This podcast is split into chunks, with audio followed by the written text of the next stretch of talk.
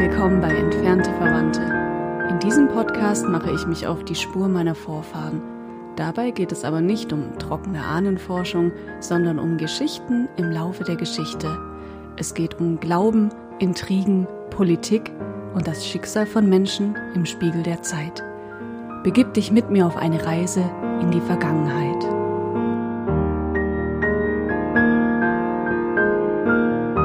Liebe Hörer, wer die Geschichte nicht kennt, kann auch nicht aus ihr lernen, sagte einst der österreichische Autor Markus Keimel. Und darum schauen wir heute wieder in die Vergangenheit, aber auch in die Gegenwart. Wir, das sind meine Wenigkeit Rebecca und mein Mann Fabian. Hallo. Mein Mann und Sidekick hier in diesem Podcast sozusagen. Yeah.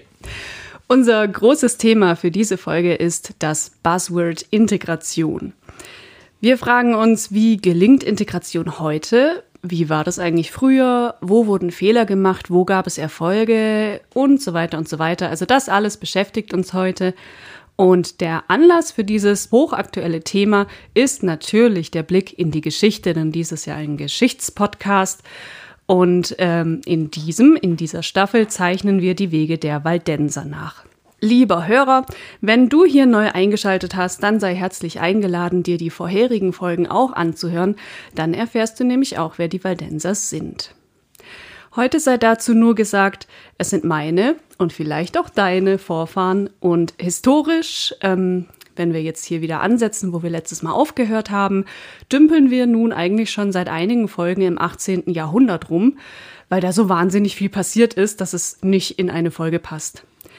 Genau, und in diesem Zeitraum setzen wir auch jetzt nochmal an, denn heute soll es erstmal um die Gründung des Dorfes gehen, dem ich quasi entstamme, Neu-Hengstedt. Auf dem Papier seit 1700.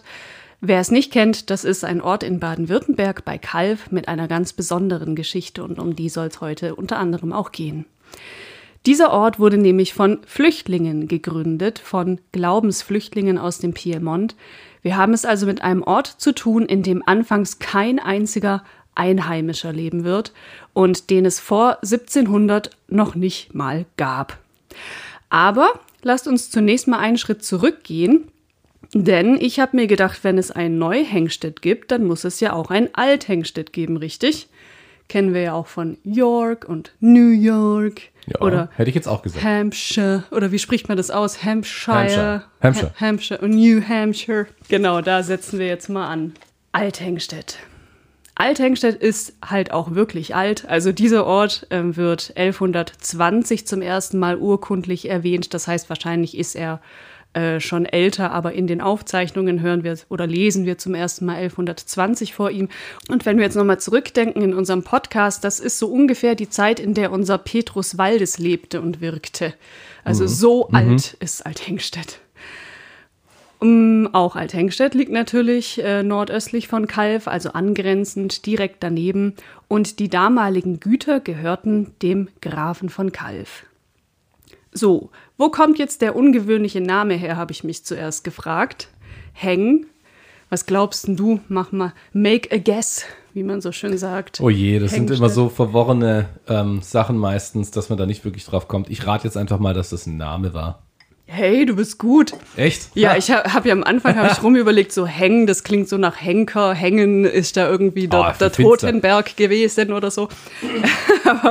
oder abhängen, aber das gab es ja damals noch nicht. Nee. Also, also auch Fleisch hat man abgehängt. Ja, gut. hat man es auch so genannt? Ich dachte jetzt, ja, doch tatsächlich.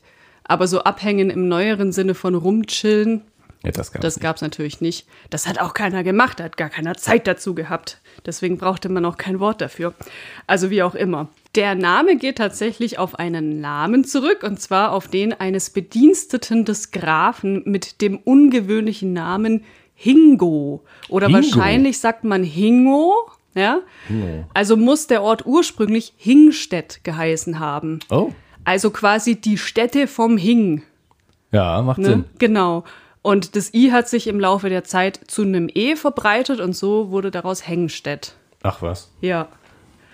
Und in den Geschichtsbüchern steht, dass im 13. Jahrhundert die Calver Grafen ausgestorben sein und nach so einigem Hin- und Hergewechsel geriet Hengstedt, also wir reden jetzt erstmal nur von Hengstedt, das ist das heutige Althengstedt, aber damals gab es ja noch kein neues, deswegen gab es nur Hengstedt.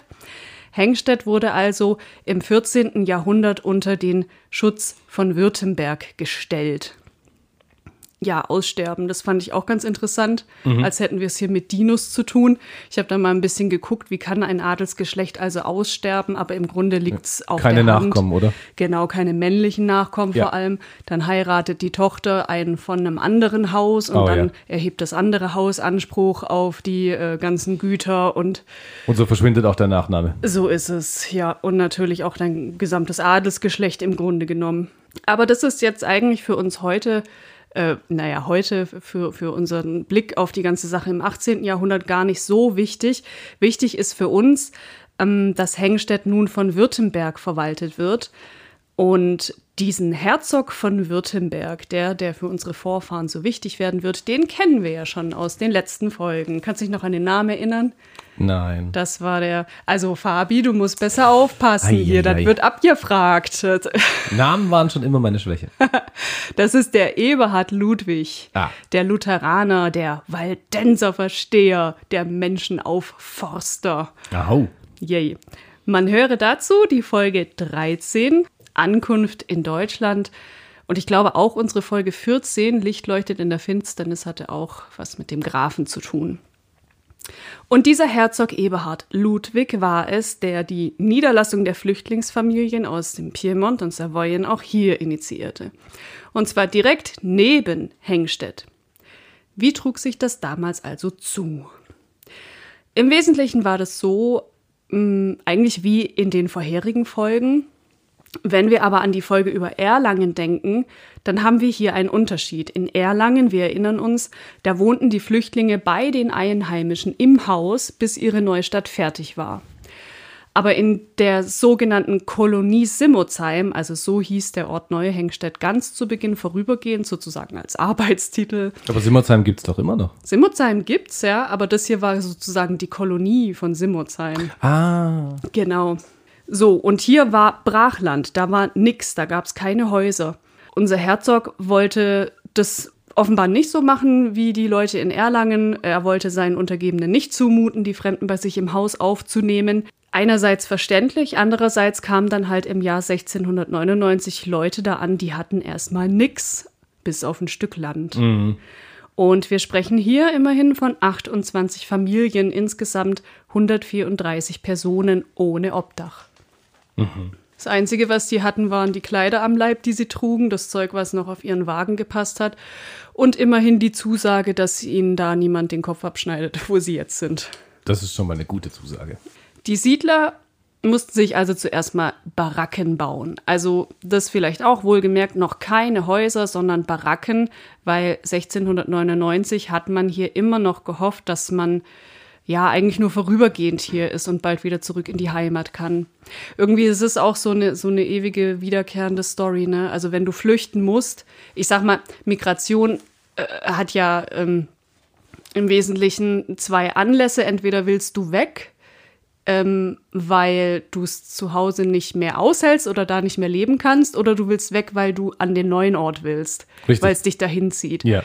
Und das Zweite ist eine gute Voraussetzung, dann hast du auch Bock auf das neue Land und integrierst ja. dich schneller, aber wenn du halt weg willst, weil es nicht mehr anders geht, dann wirst du immer ähm, ja, den Verlust der Heimat einfach fühlen und immer auch hoffen, dass du wieder zurück kannst. Und das erschwert natürlich dann auch das Ankommen hier mhm. im, im neuen Land. Da sage ich nachher noch was dazu. Ja, genau, da kommen wir noch drauf aufs Thema Integration. Das ist wirklich spannend. Ja, und dementsprechend nannten die Leute diese Barackenstadt ähm, Burset. Ja, also ein, ein sehr waldenserischer Name, so wie Perus ja an Perosa erinnert, erinnert Burset an ein kleines Bergdorf im Kisontal. Aber das mit der Heimkehr hat leider nicht geklappt. Oder was heißt leider? Für mich heute ja eigentlich schön. Dadurch bin ich jetzt Deutsche mhm. als Nachkomme der Leute da. Ähm, genau. Und 17 Jahre später ist es auch den Siedlern klar geworden, dass es keine Rückkehr mehr in die Heimat geben wird. Also wird 1716 die Siedlung dann offiziell in Neu-Hengstedt umbenannt und aus Hengstedt wird in der Folge natürlich Alt-Hengstedt. Unter den Menschen, die hier leben, wird Neu-Hengstedt aber meist nur das Welschdorf genannt und das wird auch noch sehr, sehr lange so bleiben. Das mag auch daran liegen, dass es, wie wir vorher schon angerissen haben, mit der, äh, mit der Integration nicht so leicht ist. Also die Assimilation an Sprache und Kultur findet erstmal nicht so richtig statt, jeder bleibt unter sich. Und das ist ja im Grunde auch das, was der Graf uns versprochen hat, äh, der Herzog, mit seinen ganzen Dekreten und Erleichterungen. Und von denen haben wir ja auch schon gesprochen, ne, dass man mhm. unbedingt hier Leute haben wollte nach dem Dreißigjährigen Krieg, damit die das Land wieder schön ja. urbar machen und für einen ordentlich Geld in die Kasse spülen. Und da hat man die eben hierher gelockt mit allerlei Versprechungen. Ja, ihr könnt eure Sprache behalten, ihr dürft euch selbst verwalten, mhm. ihr dürft eure Religion ausüben und so weiter und so fort. Und den Welschen wurde dann ähm, entsprechend vom Herzog auch erlaubt, dass sie alle Amtsgeschäfte auf Französisch erledigen dürfen. Und das bedeutet halt auch, dass die ganze äh, äh, schriftliche Konversation auch mit den ähm, anderen Ämtern oder den übergeordneten ähm, Behörden auch auf Französisch stattfinden konnte. Also im Grunde hatte man überhaupt keinen Druck, in irgendeiner Art und Weise die Sprache zu lernen. So blieb die offizielle Sprache im Welschdorf Französisch, aber untereinander sprach man Patois. Und das echt ziemlich lange, also bis ins Jahr 1823 hinein ungefähr. Irgendwann ist das dann leider mal ausgestorben. Was ist denn Patois? Ja, im, im Grunde ist Patois so eine Art französischer Dialekt, so wie heute Schwäbisch oder Hessisch deutsche Dialekte sind. Aber Patois hat noch eine etwas tiefere Bedeutung, das ist ganz witzig. Also das Wort kommt aus dem altfranzösischen Patoyer, was so viel bedeutet wie mit den Händen rumfuchteln. Ja, komm. ja, total cool. Und gemeint ist vermutlich so eine Art unbeholfene Verständigung mit, mit Händen und Füßen, wie man es heute nennt. Ne? Ist ja abgefahren. Und witzigerweise unter den Franzosen äh, galt Patois auch immer als so ein bisschen unkultiviert und so bäuerisch. Ja. Äh. Also wir sind immer noch das blöde Bergbauernvolk, wie am Anfang auch schon. Sozusagen, nur jetzt haben wir keine Berge mehr. Ja. Jedenfalls äh, hatte man äh, mit den, dem Patois so eine richtige In-Group-Sprache, die wirklich überhaupt kein Württemberger verstehen konnte. Mhm. Also selbst wer des Französischen mächtig war, hatte bei Patois, glaube ich, keine Chance. Und man versuchte auch da sehr lange dran äh, festzuhalten und auch am Französisch lange festzuhalten. Ähm, und das war bei anderen Waldensern übrigens auch so, habe ich nachgelesen. Ich habe da mal einen Text über Dornholzhausen mitgebracht, auch ein Waldenserdorf, das 1699 von Waldensern besiedelt worden ist. Der Text heißt Patois, eine besondere Sprache der Waldenser von Brigitta Duvenbeck und da hören wir jetzt mal rein. In Kirche, Schule und im öffentlichen Gebrauch wurde Französisch gesprochen. Die französische Sprache gehörte so sehr zur Identität der Dornholzhäuser Siedler, dass man noch an ihr festhielt und für den Erhalt kämpfte, als immer mehr Deutsche im Ort lebten. So reichte man Gesuche an den Landgrafen auch dann noch französisch ein, als dieser sie ausdrücklich auf Deutsch forderte. 1845 liest man von einer Klage des Kirchenvorstandes gegen den Ortspfarrer vor der landgräflichen Regierung, weil dieser religiöse Versammlungen in Deutsch abhalte, was zu einem Rückgang des Französischen beitrage. Die sehr stichhaltige Begründung des Pfarrers, dass auch diejenigen, die nur Deutsch verständen, des Evangeliums teilhaftig werden sollten, ließ man nicht gelten. Und als der Anstellungsvertrag für den Pfarrer im Jahr 1855 eine Klausel enthielt, dass er alle 14 Tage Sonntagnachmittag einen deutschen Gottesdienst halten sollte, wandten sich Kirchen- und Gemeindevorstand in einem Gesuch beim Landgrafen dagegen mit der Begründung, nur ein Achtel der Gemeindemitglieder verstünde kein Französisch ein deutscher Gottesdienst bedeutet jedoch das Ende des Französischen im Ort. Also man sieht, da wird sehr gerungen um die Sprache als identitätsstiftendes Merkmal, als Kulturgut. Ja, ich glaube, man darf sowas auch echt nicht unterschätzen, wie das äh, die Gemüter erhitzt. Ich glaube, da ist auch immer viel Angst mit verbunden, weil wenn du bisher in deiner Sprache bleiben konntest, und wir reden hier jetzt nicht von Menschen des äh, 20. und 21. Jahrhunderts, die sowieso nahezu, hoffentlich, mindestens eine andere Sprache schon mal angeguckt haben, dann ist ja gar nicht klar, ob du überhaupt fähig bist, die andere Sprache zu sprechen. Also ob du das überhaupt lernen kannst. Im Sinne von, du hast doch dann Angst davor. Also du willst eben festhalten an deiner eigenen Sprache, meinst genau, du? Genau, also du, ja. du begründest natürlich äh, Kultur und Identitätsstiftung und hey, so haben wir es immer gemacht. Aber underlying, würde ich sagen, liegt da immer die Angst, dass das Neue nicht funktioniert. Ja, Sprache ist halt auch was, was relativ Komplexes. Das ist ja nicht einfach nur, ich übersetze ein Wort in ein anderes Wort und dann Ganz ist genau. alles gleich, sondern da Ja. lebt ja auch viel mehr darunter, äh, da, damit. Also das merkt man ja vor allem auch bei, bei asiatischen Sprachen und so Oh weiter. ja. Mhm. Da, da kennst du dich ein bisschen aus, genau. Ähm, was ein Wort dann f- gleich für Bedeutungen auch hat, die da noch mit drunter liegen Ganz zum genau, Teil. ja. Ob ich jemanden jetzt anspreche und dann wird es als höflich gewertet oder als, äh, Ja. weiß ich nicht, als kumpelhaft oder Ja, und vielleicht ist das gesamte Höflichkeitssystem ein komplett anderes. Die Japaner haben eigene Höflichkeitsstufen für eine offizielle Anrede, für Anrede mit Fremden. Es gibt äh, bestimmte Formulierungen, die nur an den Chef gehen. Sag mal ein Beispiel. Das finde ich immer cool. Na, du kannst dich, ähm, du kannst dich bei deinem Freund mit Arigato bedanken. Das ist einfach ein unförmliches Danke. Und wenn du es aber etwas höflicher gestalten willst, weil vielleicht das ein, der der Chef von einem ähm, Restaurant ist, dann sagst du Arigato gozaimasu. Und die Formulierung, die kann noch viel länger werden. Je nachdem, wie tief du dich bedanken willst. Und gab es nicht auch so ein Wort, wenn man in den Raum reinkommt, dass man dann sagt, äh, so, hallo, hier bin ich, ich bin der Platzhirsch? Wie war das? Das weiß ich jetzt nicht mehr. Es gibt auf jeden Fall eine Begrüßung durch den, normal in so typischen Sushi-Restaurants wirst du begrüßt, rufend von den Köchen, Irashaimasu! Und das heißt so viel wie schön, dass du gekommen bist. oh, nett. Ja. Und es gibt aber beim Essen, ich habe die Formulierung vergessen, äh, beim Essen gibt es noch eine Art von ähm, guten Appetit. Aber es bedeutet im Prinzip, es ist schön, dass ich hier bin. So in die Richtung Das geht ist es. ja auch schön. Und es gibt doch auch den, den Brauch, wenn man ein Geschenk bekommt, dann sagt der, der schenkt, das ist eine unbedeutende Sache. Also genau. wörtlich übersetzt, Ja. genau. Ähm, und du packst es auch nicht aus in Gegenwart des Nein. Schenkenden. Das ist, gilt Genau. als unhöflich, ja. Ja, vor allem, das ist eine unschickliche Situation, wenn dir das Geschenk nicht gefällt.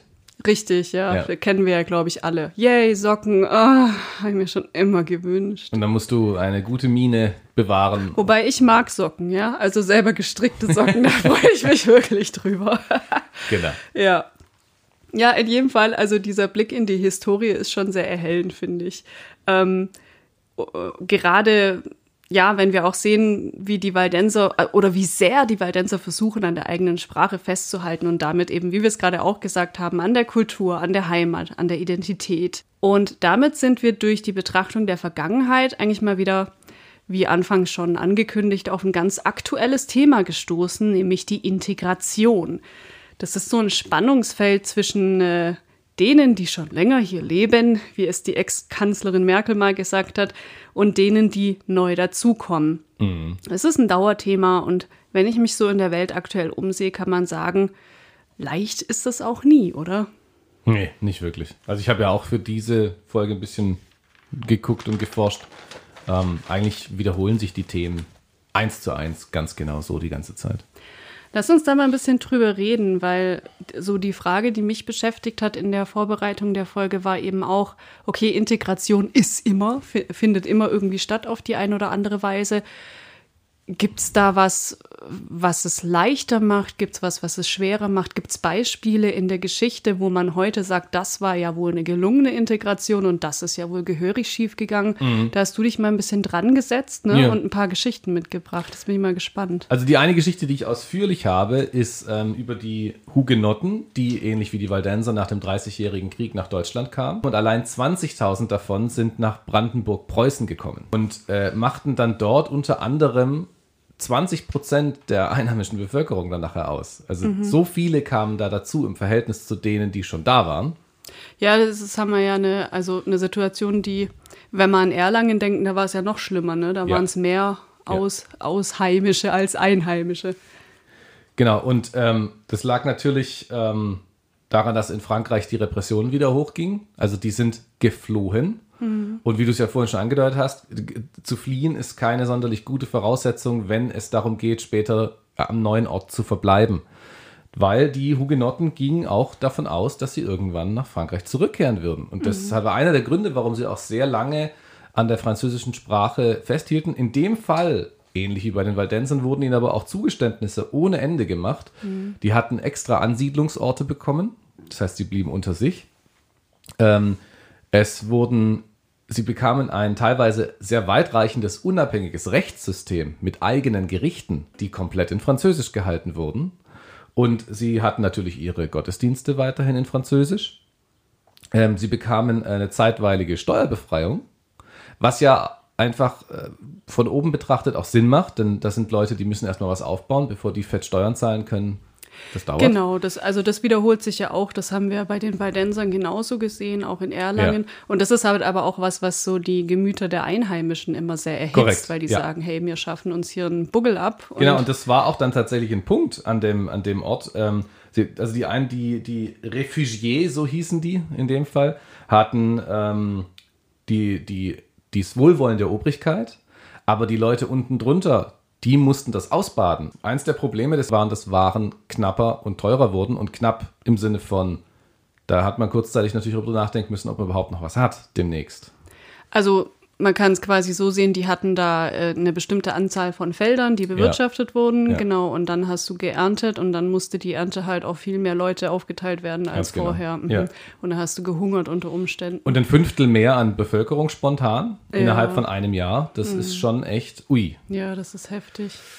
Ähm, sie wurden auch, ähm, es hat auch dann natürlich zu, ja, sagen wir mal, Neidreaktionen geführt also eigentlich wurde per Edikt wurden die Zünfte gezwungen, alle französischen Hugenotten reinzulassen und zwar kostenfrei. Ja, das ist ja auch so ein Ding, das äh, genau davon hatten wir es auch schon mal. Also die freie mhm. Wahl der, der Gewerke, das ja. ist ja was, was es eigentlich nicht gegeben hat, sondern genau. wenn der Vater halt der Metzger war, warst du auch der Metzger. Mhm. So. Mhm. Und äh, genau, die durften einfach jetzt überall reinkommen. Mhm. Genau, und die Zünfte haben sich dann in Teilen zumindest geweigert, die neuen aufzunehmen. Mhm. Und sondern die wollten an ihren mindestens mal an ihren normalen Verfahren festhalten und sagen, na, wir müssen das ja erstmal prüfen. Mhm. Ähm, und es gab dann wohl auch vereinzelt, da wurde jetzt nicht die Menge genau beziffert, wo ich nachgeschaut habe. Es gab wohl auch Brandstiftungen und andere Anschläge, wie zum Beispiel zerbrochene Fenster durch Steinwürfe. Boah. Ja. Also die Stimmung war schon ziemlich angeheizt. Das ist ja irre. Ja, okay. Das Verrückte ist, ich ich kann irgendwie beide Seiten so, so ein bisschen nachfühlen, muss mhm. ich sagen. Ne? Mhm. Also ich verstehe den Unmut der Einheimischen gut. Und ich verstehe aber auch, dass es für die Franzosen, die da jetzt ankommen, ja auch nicht leicht ist und die ja. eigentlich gar nicht da sein wollen. Und dann haben sie wenigstens eben noch das mhm. bisschen, was man ihnen jetzt versprochen hat und sind nicht ganz fremd und ganz neu ja. und können so ein bisschen in ihrer Gruppe verbleiben. Klar, und der und, Einheimische sieht die Neuen kommen und sagt, habe ich bald noch was zu essen? Ja. Ähm, was, machen die da oben? Wieso dürfen, müssen die keine Steuern zahlen? Weil für ihn sieht es so aus, er denkt dann, ah, ich schaffe jetzt also mit meinen Steuern für uns beide. Ja. Für mich und den Neuen. Ja, ja. Und das ist ganz klar, der Gedanke führt natürlich nicht zu Positivität. Aber wie gesagt, ich glaube, einer der größten Punkte in dem Fall war, ähm, wie das so oft ist, es war eine durch die Obrigkeit forcierte Einwanderung. Ja. Und mit vielen ähm, Leichtmachungen, die es dann im langfristigen schwerer machen. Und die Tatsache, dass die Hugenotten, ähnlich wie die Waldenser, eigentlich dachten, sie gehen mal irgendwann zurück nach Frankreich. So, und das ist jetzt nämlich das Problem, die gehen ja einfach nicht, die bleiben ja. Und jetzt sollte man doch denken, wenn man das hier alles gehört hat, Mensch, das ist ja total gescheitert und dann bilden sich nachher Ghettos und alle hassen die Hugenotten. Wie, wie geht denn die Geschichte weiter? Hat das also, funktioniert? Ähm, in dem Sinne, mit all den Schwierigkeiten, die es halt dann typischerweise macht, hat es, ich mache jetzt mal hier Anführungszeichen, funktioniert. Die Hugenotten haben für sich etwas gemacht, das kennt man in anderer Form auch. Die Hugenotten haben sich fast schon manisch zur preußischen Obrigkeit bekannt und haben die positiv gesehen, weil die hatte sie hergeholt und die wollte sie auch da haben. Und die preußische Obrigkeit fand ja eh das Französische auch kulturell sehr schön. Das war ein Stiefellecker. Ja, Später war das dann so, dass ähm, Bismarck von den Hugenotten sagten, sie seien die besten Deutschen. Boah, ja. das tut weh. genau. Okay, das finde ich aber ganz interessant. Also das heißt, im Grunde genommen müssen wir da aber auch konstatieren, dass es eine Wertegemeinschaft gegeben hat oder man die gefunden hat, und sich daran dann ähm, orientiert hat. Korrekt. Weil die Waldenser, das waren ja auch sehr fleißige Leute, sehr disziplinierte Leute. Und das ist ja auch alles das, was das Preußentum ausgemacht hat. Mhm. Äh, Waldenser habe ich jetzt gesagt, Hugenotten in dem Fall natürlich. Mhm. Und ähm, genau, damit hat man natürlich einen kleinsten gemeinsamen Nenner, der aber sehr wichtig ist. Es gibt ja Werte, die unterschiedlich wichtig sind für jeweilige Kulturkreise. Und in dem Fall hat es dann äh, gematcht, offenbar. Mhm, mhm. Und was natürlich auch ähm, irgendwann auch wieder in Anführungszeichen funktioniert hat, ist die Tatsache, wenn die auf der einen Seite merken, dass die auf der anderen Seite ja doch nicht mehr gehen, ähm, und man sich dann doch ein bisschen immer wieder mal über den Weg läuft, dann entstehen ja zum Beispiel auch Romanzen. Warum erinnert mich das jetzt an meinen Kater von früher? Wir hatten, das muss ich jetzt mal kurz erzählen. Also wir hatten früher einen Kater, den Timmy, und äh, der war der, der zuerst da war, genau, der schon mm. länger da lebte in unserem Haus. Und dann kam plötzlich ein Hund dazu, ein Hundewelpe, die Aisha. Und der Kater hat den Hund gehasst und der hat dem am Anfang wirklich ins Fressen gepinkelt und so weiter. Ja. Und irgendwann hat man aber echt so gemerkt, da schlägt gerade was um. Der hat jetzt geblickt, dieser Hund geht einfach nicht mehr. Mhm. Und dann, ich weiß nicht, ob sie sich angefreundet haben, aber es gab dann eine ganz rührende Szene, wo der Hund äh, krank lag und der Kater hat ihm eine tote Maus vor sein Körbchen gelegt. Oh. und von dem her, ja, das, es war dann wohl die Integration des Hundes äh, in mhm. die Familie. Mhm. Ja, und ähm, es gab dann in der dritten Generation ähm, waren 70 Prozent der Ehen der Hugenotten Mischehen. Ah ja. Ja, das ist interessant. Also das heißt, so, so richtige Integration oder wie wollen wir es denn eigentlich nennen? Assimilation gelingt eigentlich mhm. durch, durch Heiraten letztendlich. Ne? Bei den Hugenotten spricht man übrigens in der, in der Literatur von Akkulturation. Das finde ich ein ganz treffendes Wort.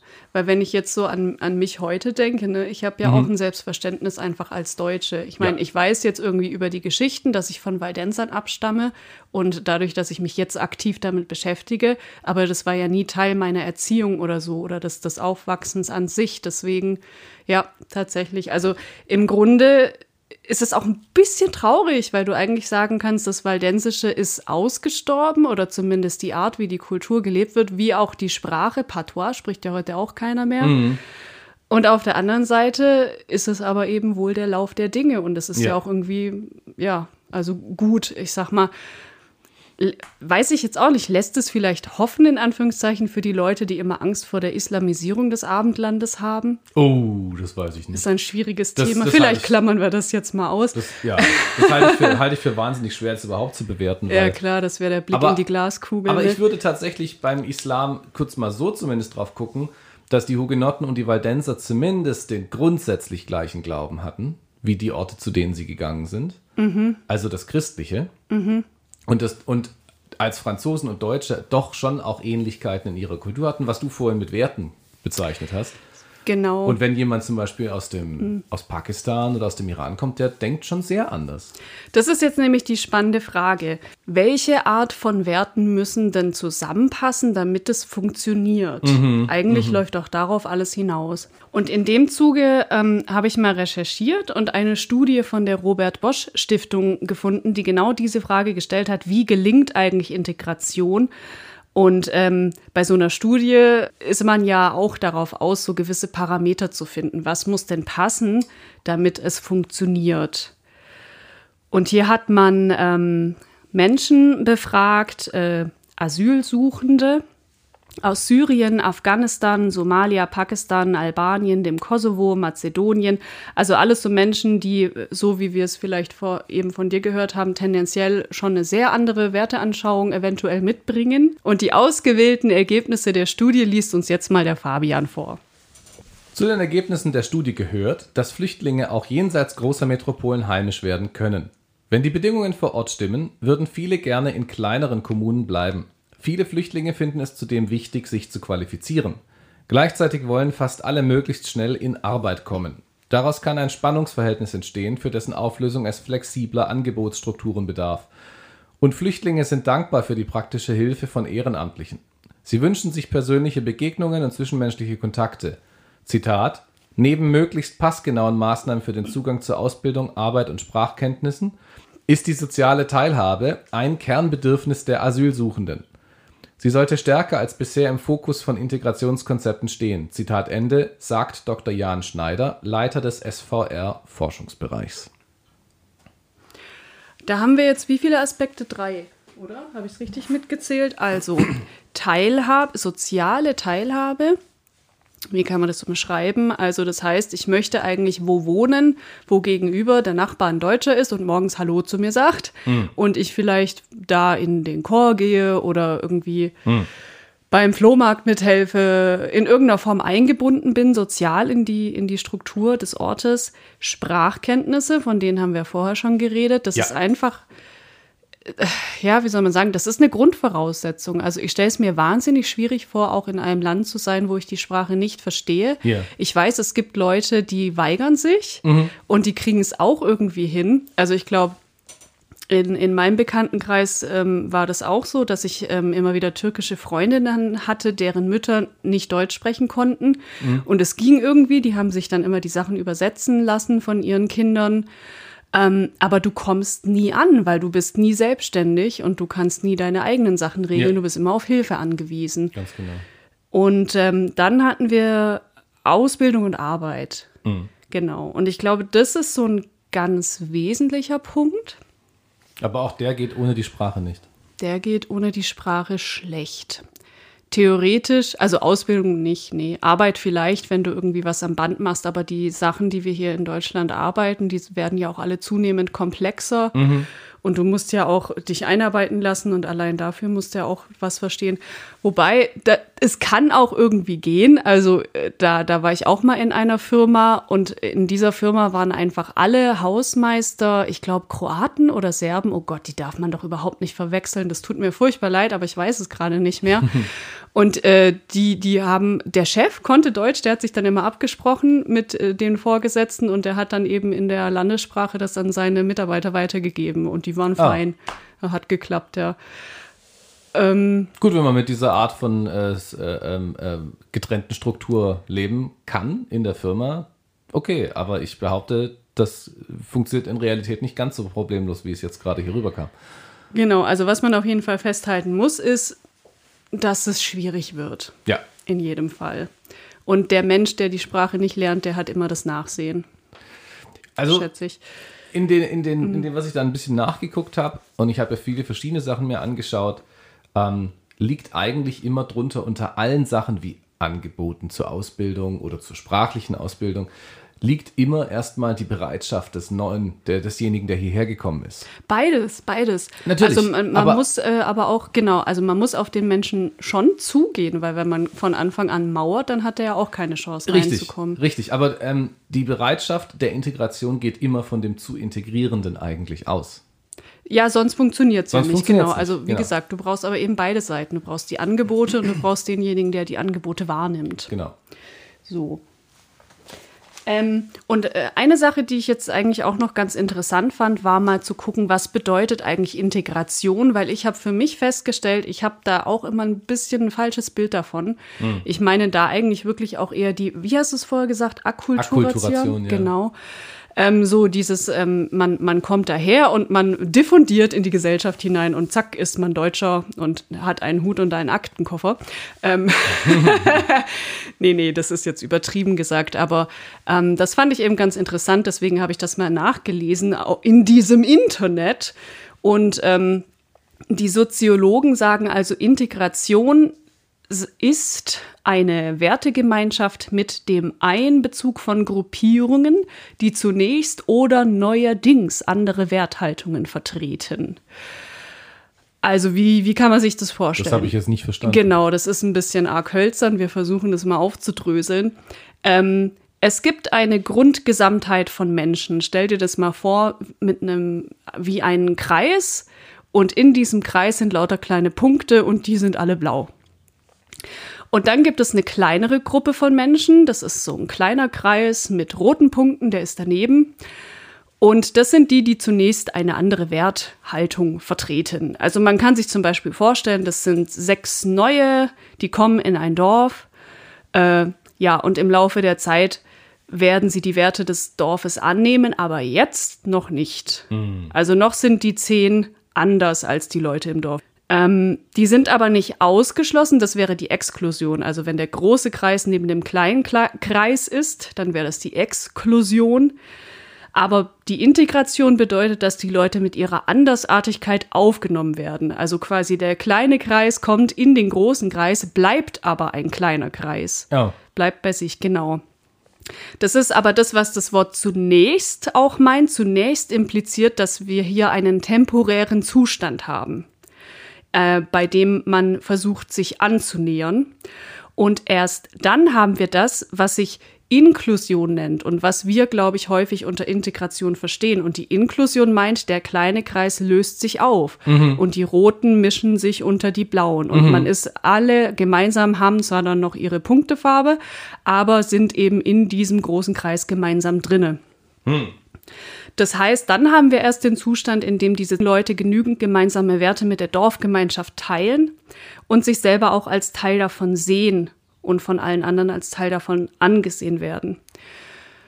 Und ich habe mir da mal so ein bisschen Beispiele überlegt aus, aus ähm, meiner eigenen Umgebung. Da ist mir einer eingefallen.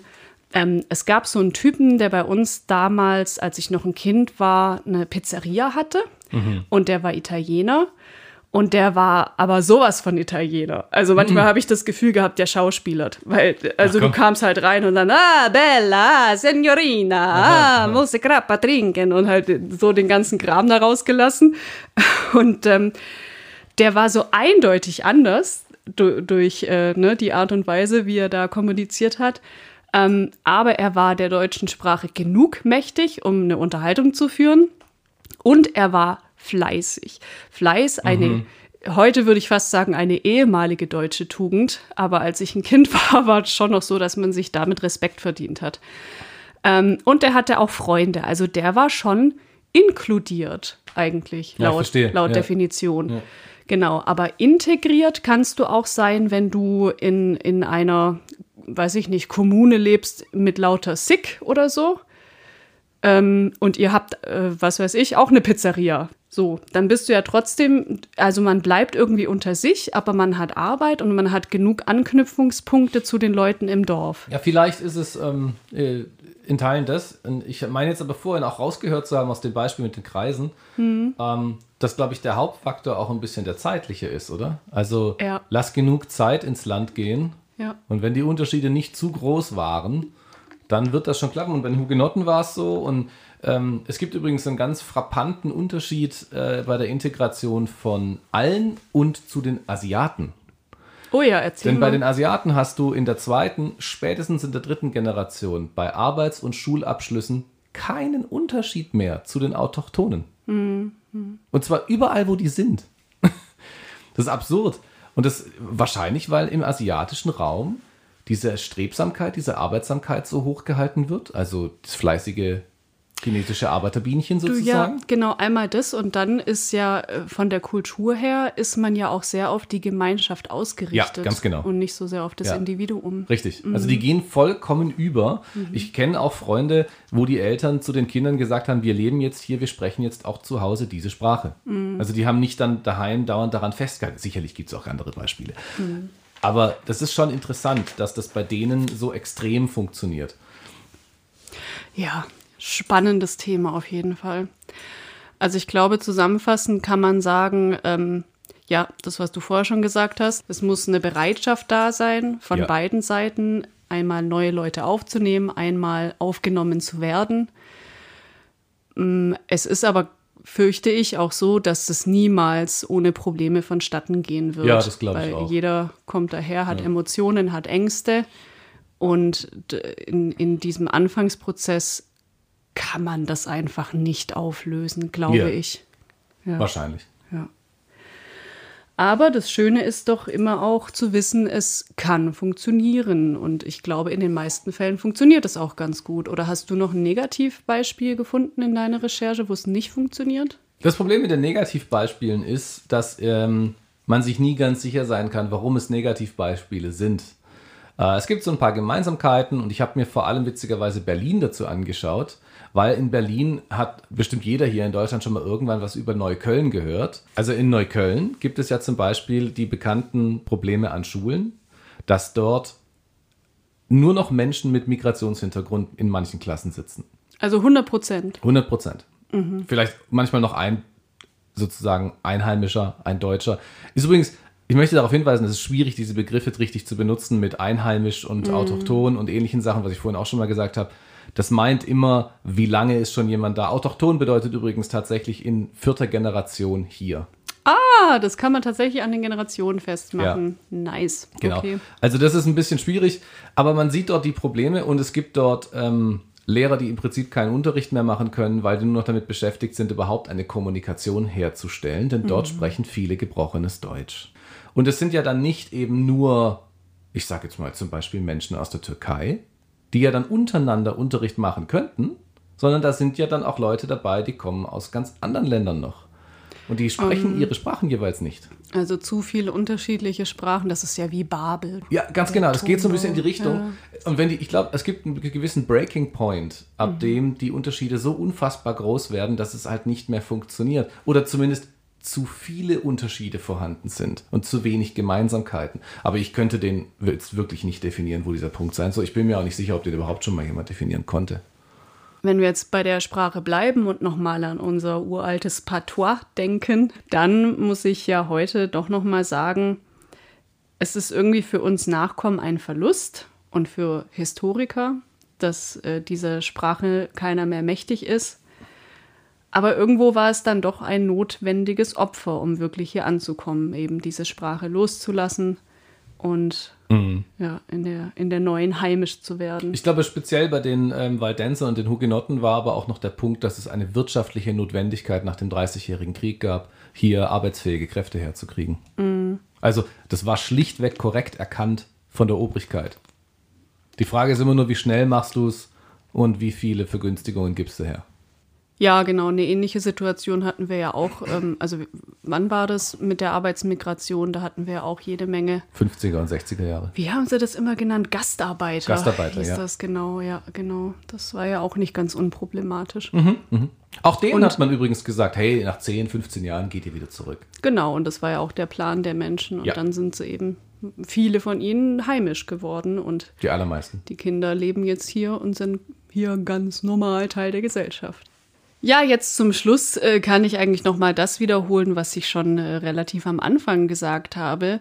Äh, bei den Waldensern war es eben so, dass das alles so passiert ist, wie wir es erzählt haben. Also über die Generationen hinweg ähm, haben die Leute sich hier assimiliert, sodass ich heute das Selbstverständnis von mir als quasi urdeutsche Person habe obwohl meine Urgroßmutter noch eine von de Welsche genannt wurde. Ach was. Und wie es mit Denne Welsche nach dem 18. Jahrhundert konkret weitergeht, das schauen wir uns dann in der nächsten Folge an. Ich hoffe, wir haben euch ähm, ja ein paar Denkanstöße gegeben, wenn hier Leute zuhören, die vielleicht selber Soziologen sind und mehr Ideen zum Thema Integration haben, dann lasst uns das doch einfach gerne wissen und zwar auf Facebook oder Instagram. Da könnt ihr mit uns in Kontakt gehen, uns schreiben, Dinge kommentieren, ähm, uns böse beschimpfen, wonach auch immer euch der Sinn steht. und ansonsten hören wir uns in der nächsten Folge. Und bis dahin wünsche ich euch einen wundervollen Frühlingsanfang und sage, integriert doch ab und zu mal einen schönen Spaziergang in euren Alltag. Danke und tschüss. Tschüss. Danke fürs Zuhören. Abonniere entfernte Verwandte auf dieser, Spotify, Apple Podcast oder einem anderen Podcast-Player deiner Wahl, um keine Folge mehr zu verpassen und verbinde dich gerne mit uns auf unserem Facebook- oder Instagram-Kanal. Wir freuen uns, wenn du bei der nächsten Folge nächsten Monat wieder dabei bist.